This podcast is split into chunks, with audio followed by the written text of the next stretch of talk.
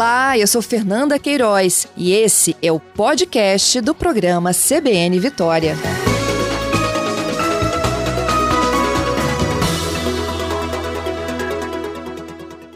Agora a gente fala sobre armas, gente. Vamos detalhar aqui um projeto que é inédito, que está sendo implementado no Espírito Santo para combater o tráfico de armas. Um levantamento feito pelo Espírito Santo mostrou que 30% das armas usadas em crimes e que tinham número de série, elas eram oriundas, gente, do mercado legal. Os armamentos, eles tinham proprietários registrados junto ao sistema da polícia, mas de alguma forma essas armas foram parar no meio da criminalidade. O estudo é uma iniciativa da Secretaria de Estado de Segurança Pública em parceria com o Instituto Sou da Paz. E para combater o tráfico de armas, o Espírito Espírito Santo está implementando um projeto piloto que é pioneiro, denominado Modelo Integrado de Controle de Armas. Quem nos explica detalhes desse estudo e também desse nosso, não, desse próximo projeto é o diretor de integração de projetos especiais do Instituto Jones dos Santos Neves, Pablo Lira, um dos nossos convidados desta manhã. Bom dia, Pablo. Olá, minha amiga Fernanda, os ouvintes da Rádio CBN. É, bom dia. Bom dia, muito obrigada pela sua participação. Pablo, fala um pouquinho aí, primeiro das estatísticas, né, do que a criminalidade consegue, inclusive de oficial de registrado. Sim, então esse projeto, Fernanda, como você bem contextualizou, é uma iniciativa de parceria do governo do estado do Espírito Santo, através do programa Estado Presente, com o Instituto Sou da Paz, que é um instituto de referência na temática da segurança pública e essa parceria ela começou no ano de 2019, Fernanda. Através de dados, evidências científicas, informações, o programa Estado Presente ele busca implementar ações para repressão qualificada. Então, só para a gente ter uma ideia, em 2018 a gente tinha aí um número de apreensão de armas em torno de 200, é, 2.999 armas apreendidas aqui no estado com esse trabalho iniciado de integração de informações, uma repressão mais qualificada, integrada, a gente em 2019 chegou a 3.302 armas apreendidas aqui no estado. Em 2020, esse número aumentou para 3.900 armas apreendidas aqui no estado. E agora, em 2021, o Espírito Santo voltou para o patamar de mais de 4 mil armas apreendidas.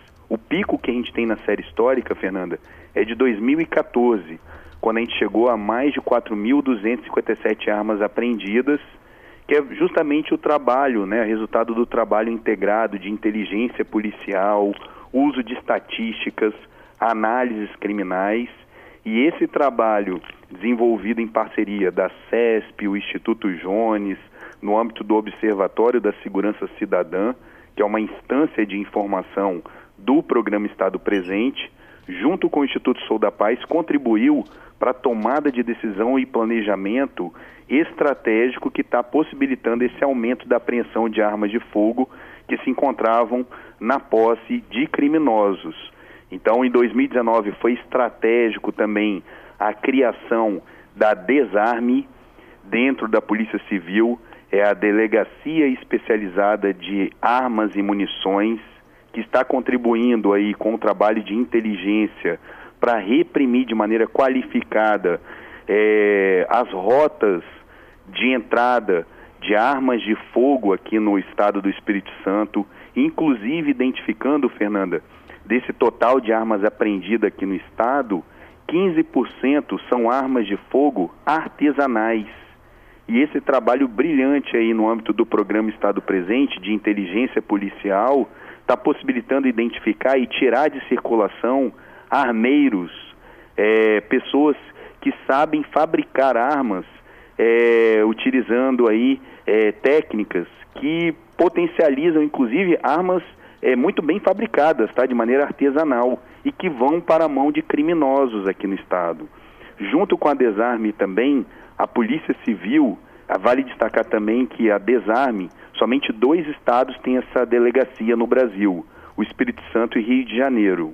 E aí o Espírito Santo deu mais um passo importante na repressão qualificada à criminalidade aqui no estado, que foi a criação do Centro de Inteligência e Análise Telemática, o CIAT, é, que utiliza aí a inteligência, análise criminal, inteligência policial, para realizar prisões qualificadas.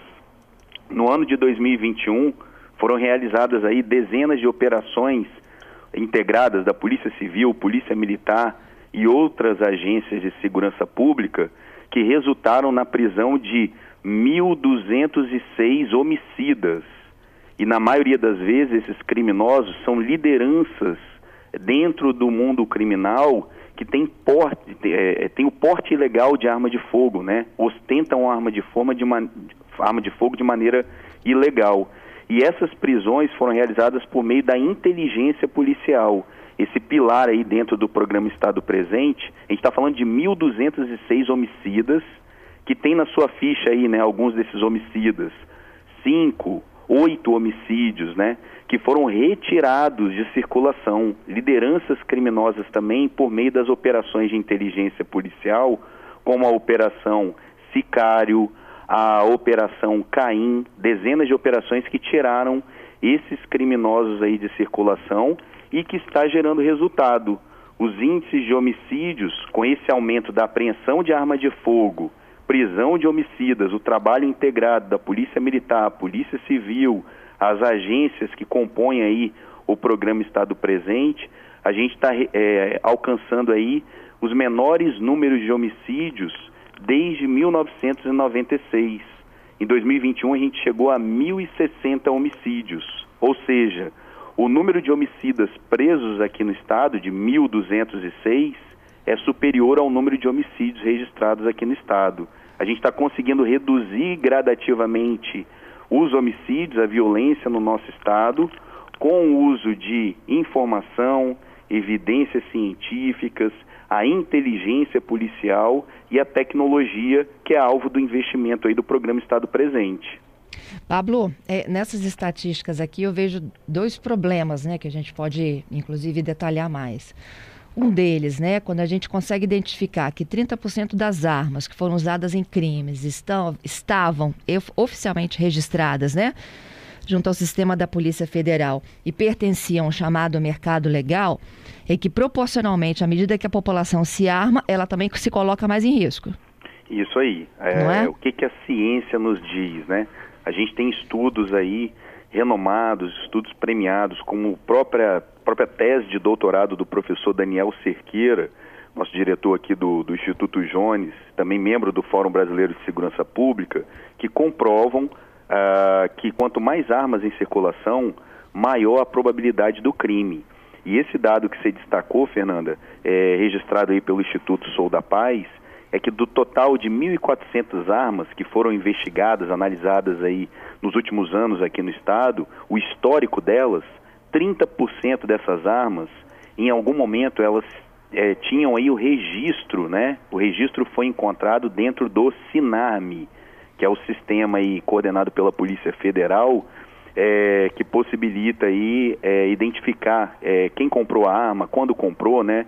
É, e então, quer dizer, são armas que estavam no momento de maneira é, legal registradas e, por algum motivo, chegaram aí na mão de criminosos, né? Isso sem falar daquelas armas que estavam é, regulares e passaram a ter o registro vencido. Tem um caso muito emblemático e triste no estado do Espírito Santo, Fernanda, que caracteriza, né, as pessoas se armando, né, o civil se armando, isso daí acaba potencializando os conflitos, é, brigas de vizinho, brigas de marido e mulher, discussões no trânsito, né? Às vezes desavenças que poderiam ali resultar no máximo, né? O que já é triste, né? Numa briga entre duas pessoas, se você coloca uma arma de fogo nesse ambiente de conflito, você potencializa a probabilidade de um homicídio acontecer.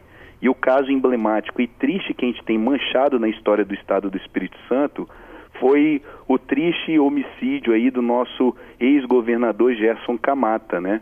Aquele caso triste, o criminoso, ele tinha uma arma que era registrada, teve o registro vencido de posse de arma de fogo. Ele jamais poderia circular com a arma de fogo, ele não tinha autorização de porte de arma de fogo. E o registro dele de posse estava vencido. E por uma desavença, de maneira covarde, ele pegou aquela arma dele naquele trágico dia e cometeu aquela covardia contra o nosso ex-governador aí, Gerson Camata, né? Então são exemplos aí de que como que essa, esse aumento do acesso à arma de fogo por parte dos civis, isso preocupa hoje aí as autoridades, os especialistas em segurança pública apontam isso, né? Porque a gente está vivendo hoje num país muito radicalizado, né? Muito polarizado. A gente tem que ir no outro caminho, que é o caminho da construção da cultura da paz. Chega ao ponto da gente ter o absurdo hoje, Fernanda, de uma igreja leiloar uma arma de alto potencial ofensivo, né? É uma inversão de valores completo que a gente está vivendo na sociedade brasileira. A gente tem que resgatar a cultura da paz e promover políticas públicas como essa que estão sendo desenvolvidas aqui no estado do Espírito Santo, que são referendadas pelo Instituto Sou da Paz, o Fórum Brasileiro de Segurança Pública. Ao invés da gente se preocupar em armar a população, a gente deve garantir uma segurança pública de qualidade para retirar as armas de fogo que estão nas mãos dos bandidos. Isso. E aí, quando a gente fala né, das armas que estão oficialmente registradas, mas em poder dos bandidos, tem outro dado que me chamou muita atenção. A gente pode pensar assim, ah, isso é fruto de um assalto, né, em que o vigilante teve arma levada, que o segurança particular, a própria polícia, né? Mas não, quase 60% dessas armas eram para defesa pessoal. Isso aí é, é, o dado aí que a gente identificou, né? 57% dessas armas é, que encontra, foi encontrado registro no Sinarme, né? Eram utilizadas para defesa pessoal. E olha só, né? Essa questão da defesa pessoal.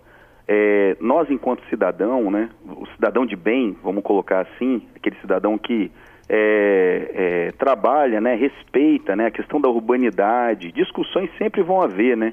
Mas eu acho que no diálogo a gente consegue resolver nossas diferenças, né?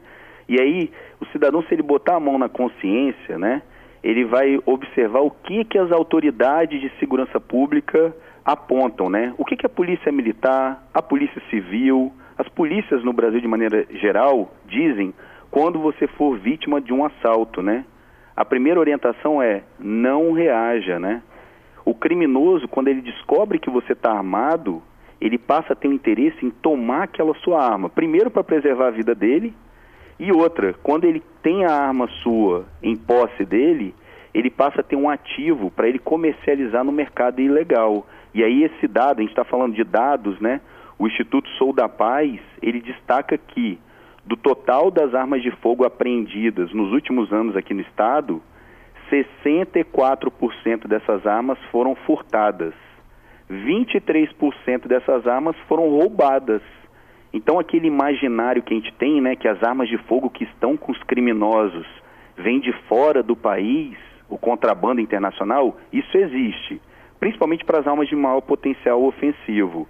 Mas no geral, o predomínio são armas que um dia estavam legalizadas. Sim. 73% dessas armas são armas de fabricação nacional.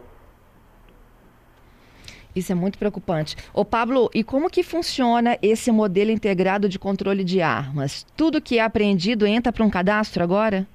Isso, foi aprimorado o cadastro aqui da Desarme, da nossa delegacia de é, especializada de armas e munições.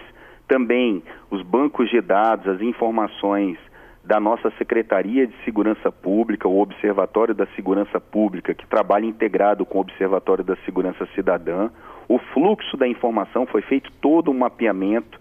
A gente teve aí o trabalho direto aí, né, da Carol Ricardo, que é, é diretora executiva lá do Instituto Sou da Paz, da Natália, tiveram aqui, estão aqui, né, desenvolvendo trabalhos integrados. E o Instituto Sou da Paz, ele viu é, o Estado do Espírito Santo, que está conseguindo reduzir homicídios, reduzir violência, com esse trabalho da inteligência, a integração que existe no programa Estado Presente, né? E é reconhecido por institutos internacionais como o Sou da Paz e o Fórum Brasileiro de Segurança Pública, né? Eles fizeram esse trabalho pioneiro, Fernanda. É, e ele tem quatro eixos, esse trabalho, do modelo integrado de controle de armas do Espírito Santo. A produção de dados estratégicos, é, fortalecimento aí da inteligência policial e análise criminal, também a cooperação institucional das polícias e um aprimoramento na custódia de armas. Até pouco tempo atrás, a gente lembra que algumas delegacias aqui do, do Estado é, vinham sendo, sendo alvo aí de furtos, de roubo de armas, né? Porque então, armazenavam armas, né? É isso aí. Esse armazenamento, né?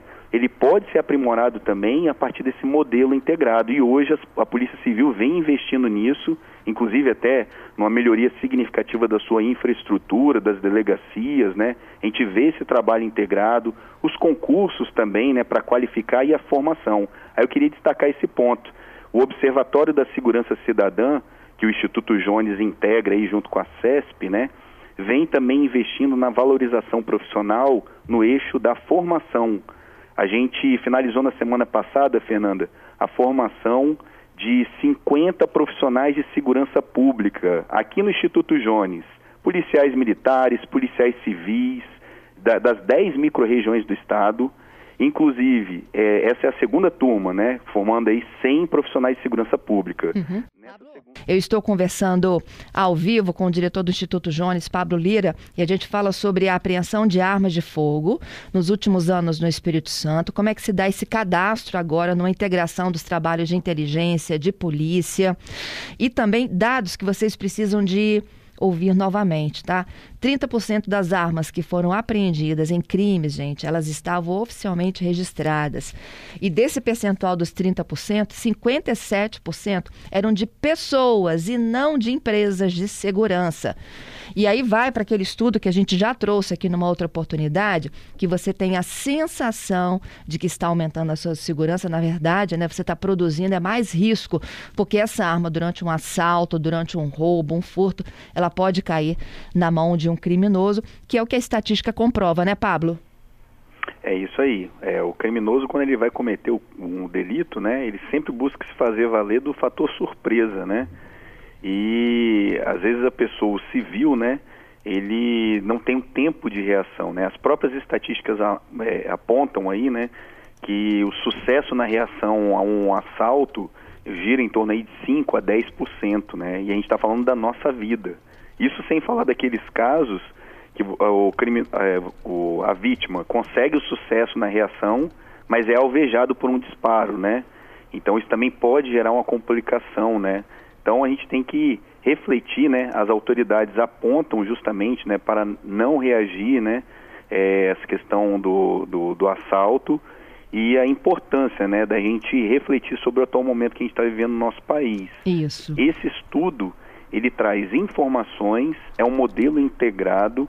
O Instituto Sou da Paz utilizou o Estado do Espírito Santo por conta de já ser uma referência nas políticas de segurança pública por meio do Estado presente, o programa do governo do Estado aí, que é liderado pelo nosso governador Renato Casagrande, e ele desenvolveu esse modelo integrado e a ideia agora do Instituto Sou da Paz é replicar, inclusive na publicação que a gente fez ontem aí é, em maneira nacional, né, de, em plataforma nacional, é, a ideia agora é fazer um chamamento aos estados de seguirem essa metodologia e esse modelo integrado é, de dados e de informações sobre armas e munições que foi desenvolvido aqui no estado com essa parceria do programa Estado Presente com o Instituto Sou da Paz. E aí a gente falava um pouquinho antes do intervalo, Fernanda, não adianta a gente ter as melhores informações se a gente não tem pessoas aí, né, é, profissionais com a formação continuada, a gestão do conhecimento, para utilizar essas informações de forma otimizada, né? Uhum. E aí o Observatório da Segurança Cidadã vem investindo em cursos, né? No ano passado foram 50 profissionais de segurança pública formados em cursos de inteligência, análise criminal, da mesma forma a Cadepol, a, o Instituto de Segurança Pública da PM, né, o antigo CFA, é, e agora esse ano, por conta do sucesso desses cursos de formação em inteligência policial e análise criminal do programa Estado Presente, a nossa turma que a gente finalizou a semana passada tinha policiais militares, policiais civis, a Guarda Municipal de Vila Velha solicitou vaga, a Guarda Municipal de Vitória solicitou vaga, teve um Guarda Municipal de Vitória que formou nesse curso, e também o Ministério Público e a Defensoria Pública do Estado. A segurança pública ela não é um problema exclusivo das polícias. Então essa integração, essa ambiência que a gente tem aqui no estado, proporcionado de integração do programa Estado Presente, também aproxima o Ministério Público, o Poder Judiciário, Defensoria Pública, as polícias, né? Esse é o caminho que a gente consegue aí virar a página da violência no nosso país e no nosso estado. Estado esse que em 2009 registrou aí o seu pico de homicídios, 58 homicídios por 100 mil habitantes. Por conta do programa Estado Presente, a gente conseguiu reduzir aí a taxa de homicídios e chegamos agora em 2021 com 25 homicídios por 100 mil habitantes.